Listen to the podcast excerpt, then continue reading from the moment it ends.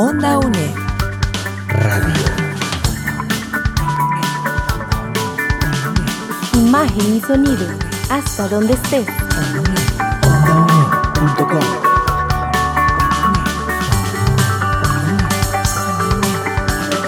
Un espacio de la Escuela de Ciencias Sociales y Humanidades de la UNED. Hasta donde estés. Onda UNED. Acortando distancias. Tal? Bienvenido y bienvenida a un programa más de Cátedra Sin Fronteras. La Cátedra de Historia le trae un tema muy interesante para hoy. Y justamente en esta entrega de Historia de la Cultura conversaremos sobre retos de Guatemala de nuestros días. Para esto hemos invitado al doctor Mario López Barrientos, quien gentilmente accedió a acompañarnos el día de hoy, justamente desde la ciudad de Guatemala. Él es profesor, filósofo y sociólogo. Actualmente trabaja para la Universidad Rafael Landívar en Guatemala. Así que recuerda que este y otros programas los puedes descargar en el sitio web de ondaunet.com, buscarnos en redes sociales como OndaUNED, Twitter, Facebook, Instagram y YouTube. Quédate con nosotros. Onda UNED. Acortando distancias. Acompañamos tus estudios. Cátedra sin fronteras. Gracias por continuar en sintonía de Onda UNED y comenzamos esa charla con el señor Mario López Barrientos desde la ciudad de Guatemala. Nuestra primera pregunta es justamente cómo se vivió la guerra civil en Guatemala en la segunda mitad del siglo XIX. Bienvenido Mario, muchísimas gracias por estar con nosotros. Muchas gracias, eh, Ana Catalina, por la invitación. Eh, mira, el tema de la guerra civil en Guatemala hay que entenderla como la nacionalización de la conflictividad social eh, que estaba permeada en, en, la segunda mitad del siglo XX. Eh, hay que recordar que de 1944 a 1954 se vivió lo que en Guatemala se conoce como la primavera democrática, donde estuvieron los gobiernos de Juan José Arevalo y Jacobo Arbenz y Guzmán, eh, y se dio digamos, un amplio desarrollo político en términos de crear una institucionalidad democrática eh, de base capitalista. Eh, se permitió la organización de sindicatos, se creó el seguro social, eh, se dio autonomía a la Universidad de San Carlos, Universidad Pública, entre otros temas de índole social, digamos, y de política económica. Uno de los temas centrales fue el tema de la reforma agraria. Se empezó un proceso de reforma agraria y eso implicó expropiación de tierras que pertenecían a la UFCO, a la United Fruit Company de capital estadounidense.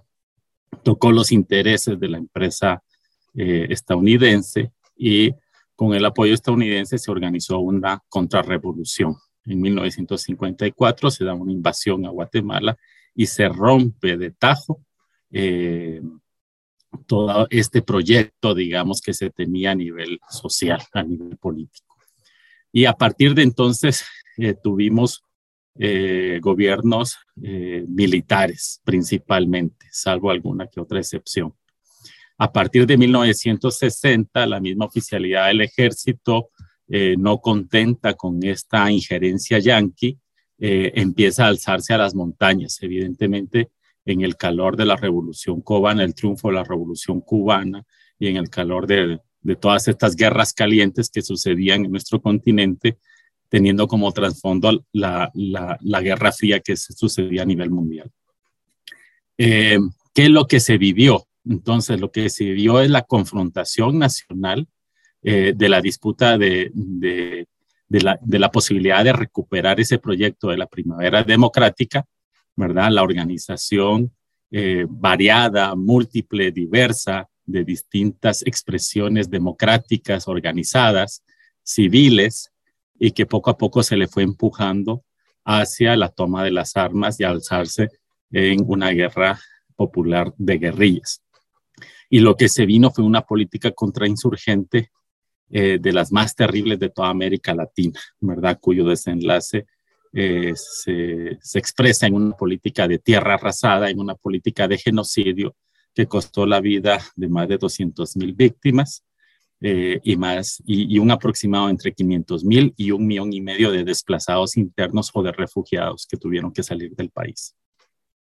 Eh, ahí tenemos eh, varios informes que dan cuenta de estos sucesos. Por un lado está el informe Guatemala Nunca Más de la Oficina de Derechos Humanos del Arzobispado de Guatemala, que en 1998 denunció, digamos, o sistematizó 442 masacres, que son 442 poblados que desaparecieron del mapa de Guatemala, eh, contra principalmente población indígena.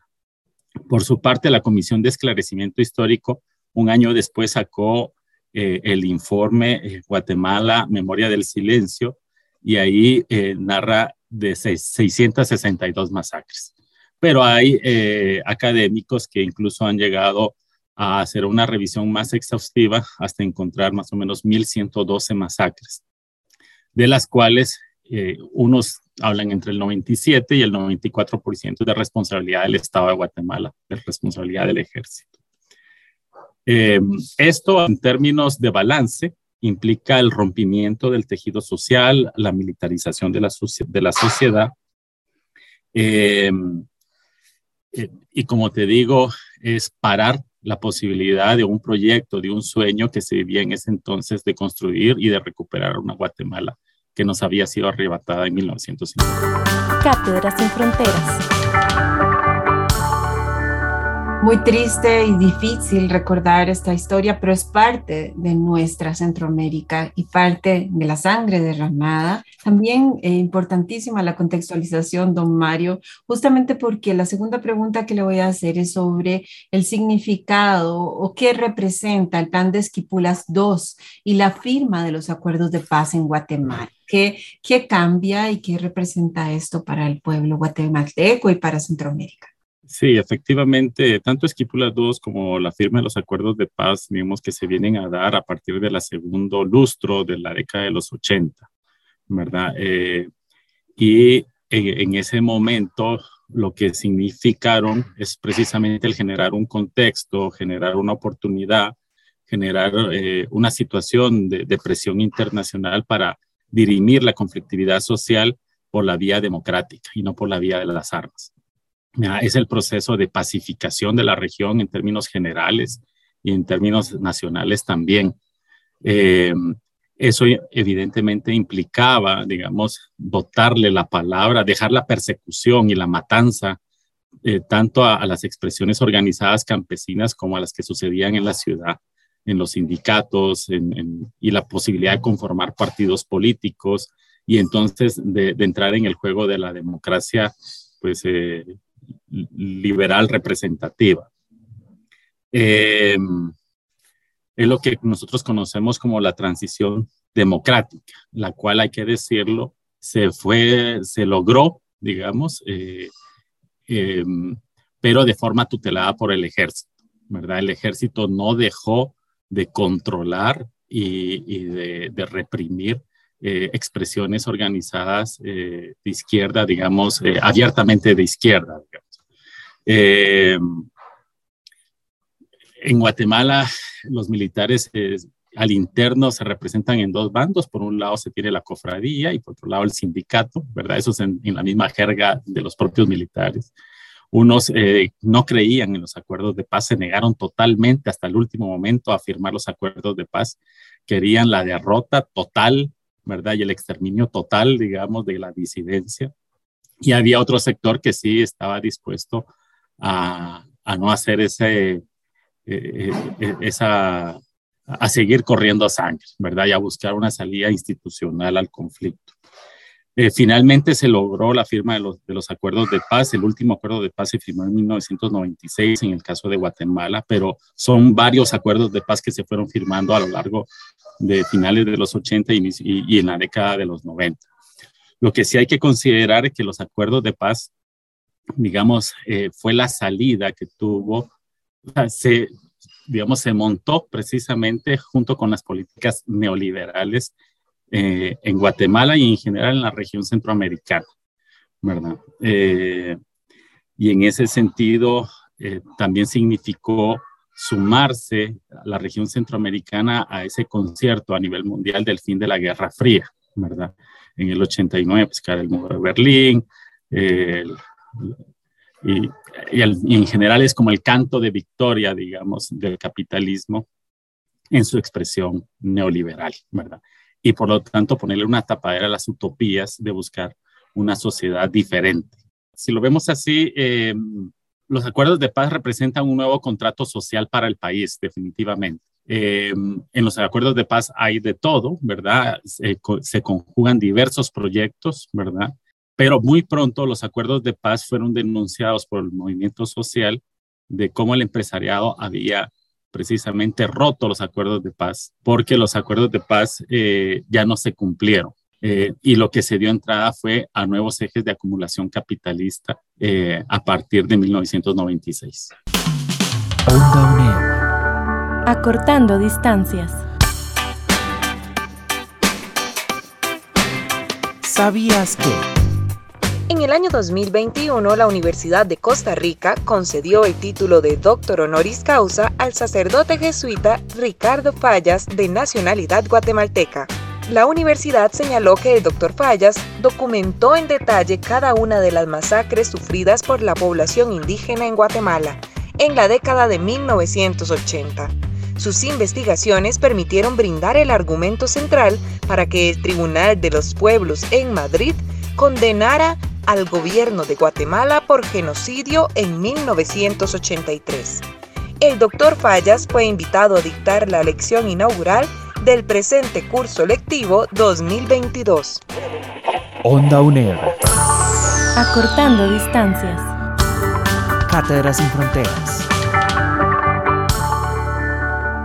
Conversamos con el doctor Mario López Barrientos desde la ciudad de Guatemala en esta entrega de Historia de la Cultura de Onda UNED. Él es profesor filósofo y sociólogo y trabaja para la Universidad Rafael Landívar en Guatemala. Y continuemos hablando un poco sobre este tema, sobre un poco cómo evaluar la vivencia de la democracia en las tres últimas décadas en Guatemala. Podríamos trazar un balance de luces y sombras de los últimos gobernantes. Ya usted planteó una tendencia muy clara, ¿verdad? Para no solo Centroamérica, sino para pues la región y el mundo. Eh, ¿Qué podemos decir sobre esto?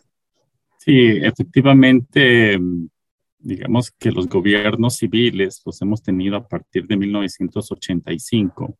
Eh, tenemos alrededor de siete, ocho periodos de gobernantes civiles. Eh, y como te decía, pues al inicio está el tema de la incorporación de las políticas de ajuste estructural ¿verdad? Que representan la primera fase del neoliberalismo en el país.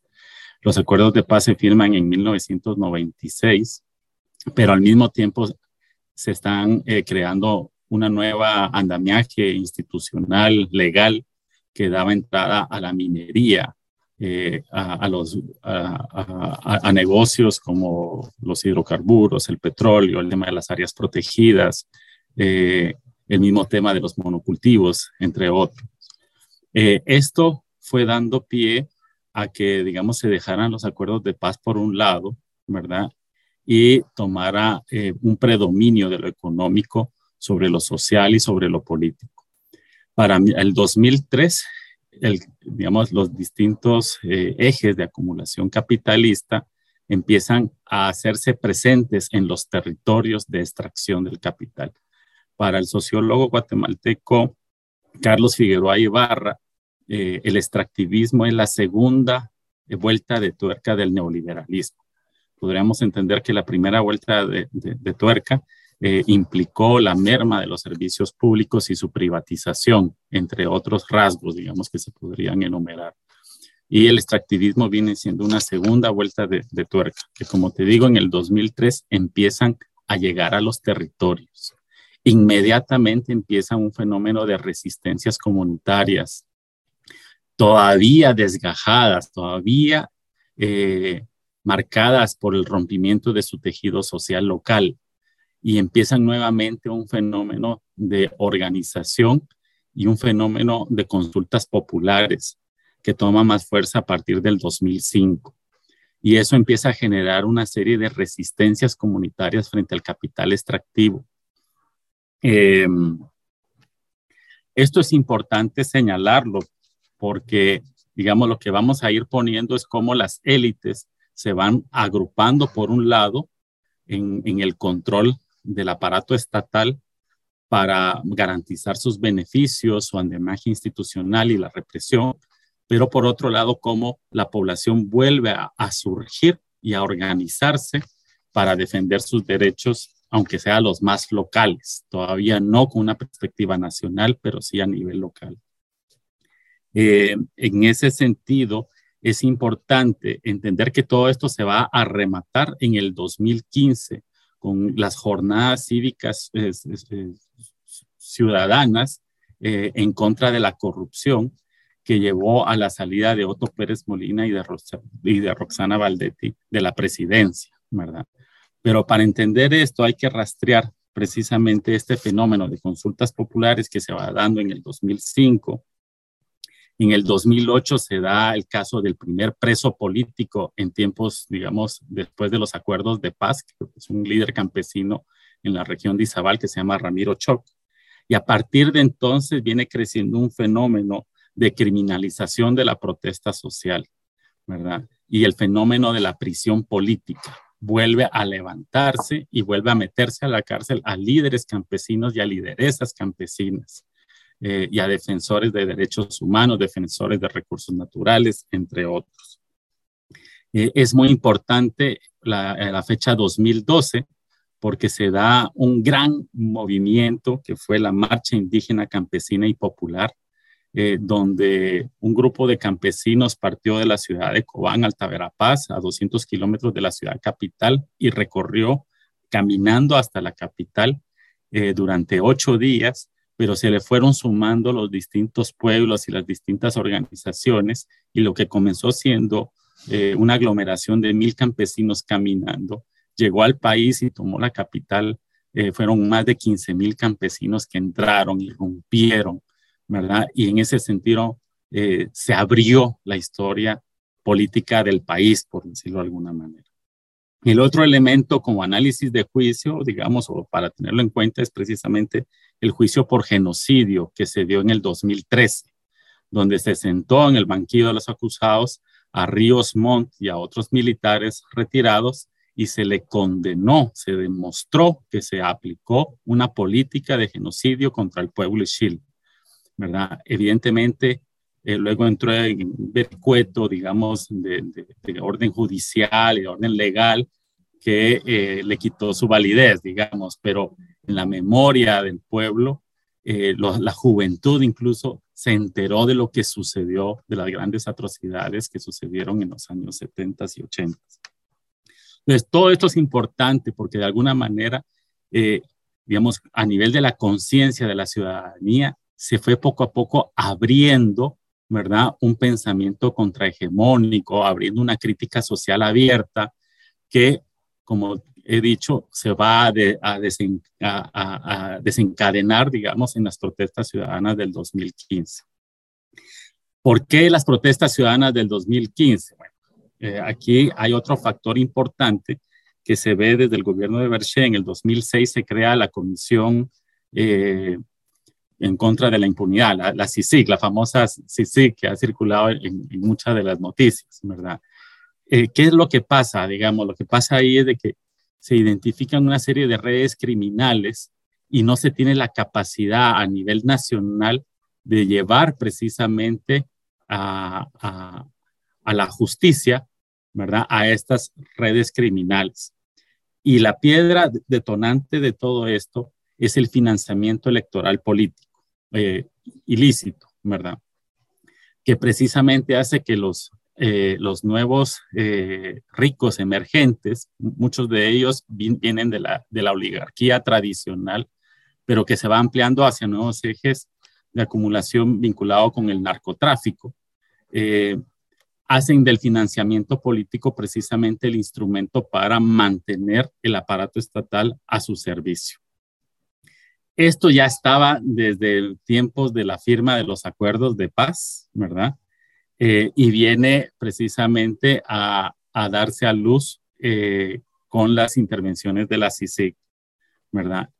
A partir de entonces, cuando se mete a, a, Otto Pérez Molina a la cárcel y a Roxana Valdetti, lo que se da es lo que nosotros hemos llamado un pacto de corruptos, ¿verdad? Que se va a tomar su expresión en el gobierno de Jimmy Morales y que va a implicar la salida de la CICIG del país. Y ya con el gobierno de eh, Jean Mattei, este pacto de, corruptos incluso toma cada vez una forma más eh, dramática y se convierte en una alianza criminal que lo que está haciendo es nuevamente destruir la poca institucionalidad democrática que tenemos en el país y perseguir a quienes estaban, digamos, encargados de estos procesos penales, ¿verdad? Y, eh, a todo tipo de, de, acción social, digamos, dentro de una nueva ley contra las ONGs, eh, se está en la mira la Procuraduría de Derechos Humanos, entre otras expresiones. Entonces, eso es lo que tenemos en este momento, ¿verdad? Es decir, desde el gobierno de Jimmy Morales, que tomó posesión en el 2016 para la fecha, lo que estamos viviendo es un menoscabo de la democracia en el país eh, cada vez más acelerado, ¿verdad? Pues se podría decir de que estamos caminando al ritmo que estuvo caminando Nicaragua en los últimos años y hacia eso vamos. Este recuento histórico nos permite entender el contexto actual guatemalteco, pero también tendencias. Siempre sugiero que hagamos una mirada hacia las potencialidades de este sistema. Como bien mencionaba usted, el extractivismo es un paso que han llevado países incluso como Chile, ¿verdad? Y que de alguna manera han generado eh, un terreno fértil para grandes protestas ciudadanas mucho enojo, mucha frustración. Y el caso de Guatemala es un caso enigmático. Así que eh, me siento muy complacida que tengamos este espacio en el curso de Historia de la Cultura justamente porque estamos analizando la realidad centroamericana desde la perspectiva histórica, pero siempre trayéndola al presente. Y en ese sentido, quisiera culminar esta entrevista preguntándole cuáles son los principales retos de Guatemala en el presente, los retos políticos, sociales y económicos, pues de cara a este contexto que usted muy bien ha delimitado. Pues eh, a nivel político, eh, el principal reto que tenemos ahora es frenar esta tendencia, digamos, hacia los autor el autoritarismo, hacia la merma de la institucionalidad democrática, hacia la, la, dictadura, digamos. Y en ese sentido, defender la poca institucionalidad democrática que nos queda y, y en la medida de lo posible ampliarla, recuperar su control y ampliarla, ¿verdad? Eh, eso, digamos, en el plano de lo más inmediato. Evidentemente, las tensiones sociales eh, no fueron resueltas por los acuerdos de paz, definitivamente, ya hablamos un poco sobre eso. Y en ese sentido, los pueblos indígenas cada vez se han venido expresando más eh, y tienen propuestas políticas muy, muy interesantes y por supuesto muy válidas para un país multinacional como el nuestro, pluriétnico y multinacional. Una de las demandas, y es constituye pues también un reto político que tenemos eh, ahorita enfrente, es la demanda de la refundación del Estado, de crear una nueva constitución que nos dé pie a un nuevo aparato estatal que sea un Estado plurinacional. Es un debate muy serio, muy amplio. Evidentemente hay un cierre de, la, de, de las élites, de las élites políticas, ¿verdad? Pero es, es algo que tenemos por delante. A nivel social, eh, el desafío o el reto es precisamente organizar la desesperanza, organizar eh, la indignación, organizar la rebeldía, ¿verdad? Todos nos sentimos frustrados, pero no nos estamos organizando. Ese es el mayor desafío que tenemos por delante y eso implica politizarnos, no necesariamente mediante partidos políticos, pero sí empezar a hablar de manera colectiva lo que al colectivo le afecta. Y esto es a nivel de cuadra, a nivel de barrio, a nivel de comunidad, a nivel de región, etcétera, ¿verdad? Eh, y a nivel económico, pues tenemos grandes desafíos, ¿verdad? Guatemala ha venido creciendo, la pobreza ha venido creciendo, la desigualdad. Eh, para el 2021, nosotros como país tuvimos un crecimiento económico del 7.5%, que es así como, wow, siempre crecíamos el 2%, el, el 1.5%, el 2. de algo, ¿no? Eh, de hecho, las cámaras empresariales decían de que Guatemala tenía que tener un modelo de desarrollo que llegara al 7% de crecimiento anual para que en, el, digamos, en la dinámica de cascada empezara a caer la riqueza poco a poco hasta llegar a la población. Pues eso aconteció en el 2021, Es un índice que no habíamos tenido en 40 años, según los analistas, pero hay una enorme disparidad, hay una enorme desigualdad social, hay mucha riqueza en el país, somos un país muy rico y sin embargo el 59% de la población se encuentra en pobreza y uno de cada dos niños está en desnutrición infantil crónica.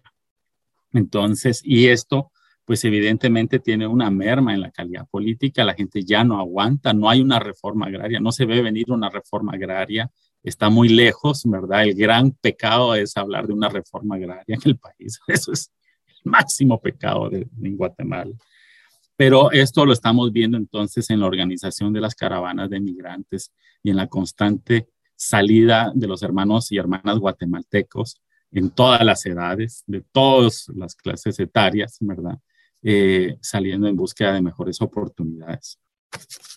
Eh, digamos que esos serían los tres eh, retos o los tres ámbitos de retos que te podría mencionar. OndaUNED.com Acortando distancias. Lamentablemente el tiempo es corto en la radio y se nos acaba. Quiero agradecerle muchísimo al profesor Mario López Barrientos, quien de la Universidad de Rafael Andívar en Guatemala nos apoya a hacer esta reflexión para nuestros estudiantes aquí en la UNED. Realmente una reflexión muy profunda y, que trasciende el tema guatemalteco, ¿verdad? También veamos el contexto centroamericano, mencionó usted Nicaragua, hablemos de El Salvador, sobre estas tendencias eh, neoliberales que se asientan también en una historia sobre la cual hemos tratado de hacer un recorrido, pero bueno, continuamos aquí eh, produciendo contenido para ustedes, para apoyarlos a hacer sus cursos y, y, hacer sus trabajos para este cuatrimestre. Mario, muchísimas gracias a vos, muchas gracias a Heriberto, profesor también de este curso que nos ha apoyado con la producción, también a Tamara Peña y a Diana Bokenford en la locución adicional y a José Navarro en la edición. Nos escuchamos nuevamente en UNED. Muchísimas gracias por su sintonía.